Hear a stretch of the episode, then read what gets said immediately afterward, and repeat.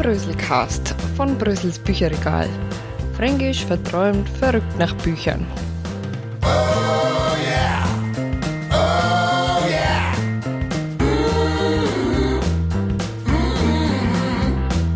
Wie Generation Buch entstanden ist.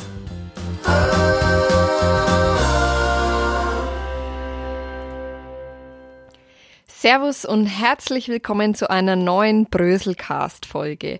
Hi, ich bin Brösel. Anlässlich dessen, dass genau heute, also am Sonntag, den 17. März, die 14, äh, die, jetzt wollte ich schon 14. sagen, die vierte Ausgabe von Generation Buch online ging, dachte ich mir, oh, Brösel, da wird sich doch ein Podcast anbieten, der mal ein bisschen über die Entstehung zum Online-Magazin erzählt und unter anderem so die häufigsten Fragen abdeckt. Und zwar wäre da einmal ganz klassisch, was ist eine Generation Buch überhaupt? Wie entstand die Idee oder das Magazin an sich?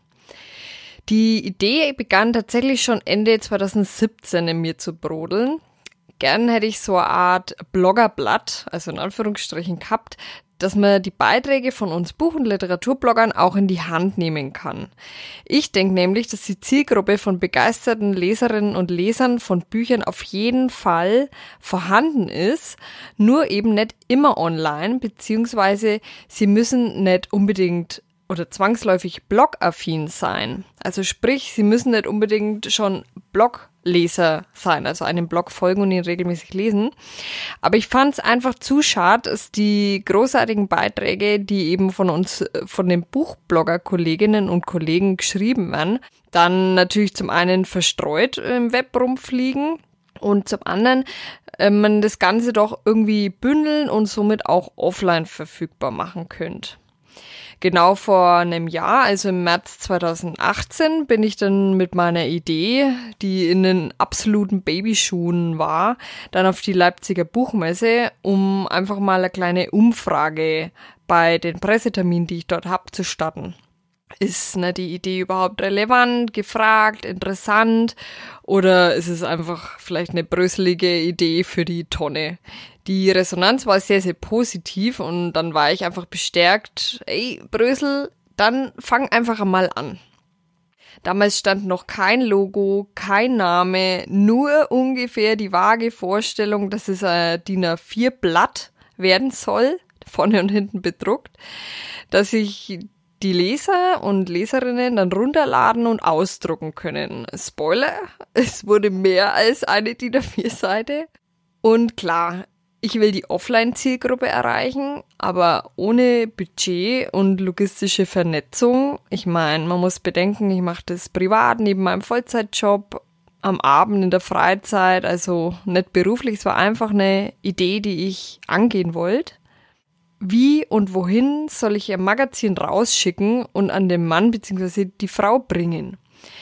Also erstmal online, mit dem Hintergrund, dass es so ganz einfach verteilt, ausgedruckt und an Freunde, Familienmitglieder und Co. weitergegeben werden kann. Also die Vernetzung von zwei Welten, online und offline.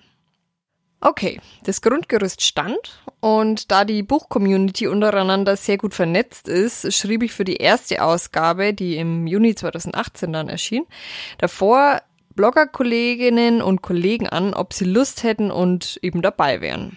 Das war ein sehr aufregender Part, weil einerseits erwarb ich persönlich sehr viel Erfahrung in Sachen Organisation und Zeitmanagement, was ich ja bisher nur für mich selber und den Blog gemacht habe. Und auch technisch, was das Layout und das Setzen des Magazins selbst anging. Ich glaube, sowas nimmst du neben deinem eigentlichen Vollzeitjob, Familie, Freunde, Sport und Co. nur in Kauf, wenn da eine echte Begeisterung und Leidenschaft dahinter steht. Damit will ich sagen, es war und ist immer wieder ein zeitlicher Aufwand, der nach Feierabend und am Wochenende passiert. Und ich will die Dinge eben nicht einfach nur so, sorry für den Ausdruck, hingrotzt haben, sondern gescheit machen. Dazu muss und will ich selbstverständlich nicht unerwähnt lassen, dass mir beim Layout vor allem mein Freund hilft. Ich dachte, wie nenne ich das jetzt? Ja, Freund, die bessere Hälfte, der Lebensabschnittsgefährde. Das klingt aber irgendwie so zeitlich begrenzt. Der hilft mir auf jeden Fall ganz stark. Du weißt auf jeden Fall Bescheid, was ich meine. Ich lerne vor allem beim technischen Part am PC mit der Software und im nervlichen Bereich viel von ihm. Daher steht er natürlich auch mit dem Impressum des Magazins.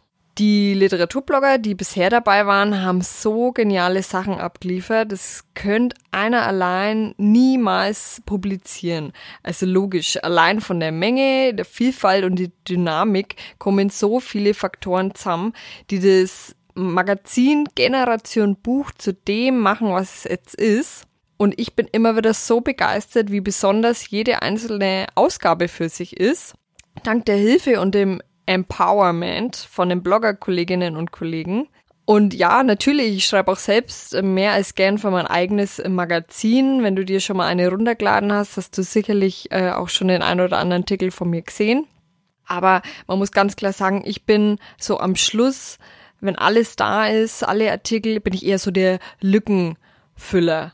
Also so als Insight von hinter den Kulissen. Klar, ähm, ich habe immer eine begrenzte Zeichenanzahl und äh, je nachdem, wie viele Anzeigen äh, drin sind, habe ich mal mehr, mal weniger Platz. Es kommt auf die Coveranzahl in den eigenen einzelnen Beiträgen an. Nur mal so als Hintergrundwissen. Denn auch das ist nicht zu unterschätzen, je nach Beitragsart, ob es eine klassische Rezension, eine kleine Liste von Buchtipps oder eine Kolumne ist, der Platz fällt immer unterschiedlich aus.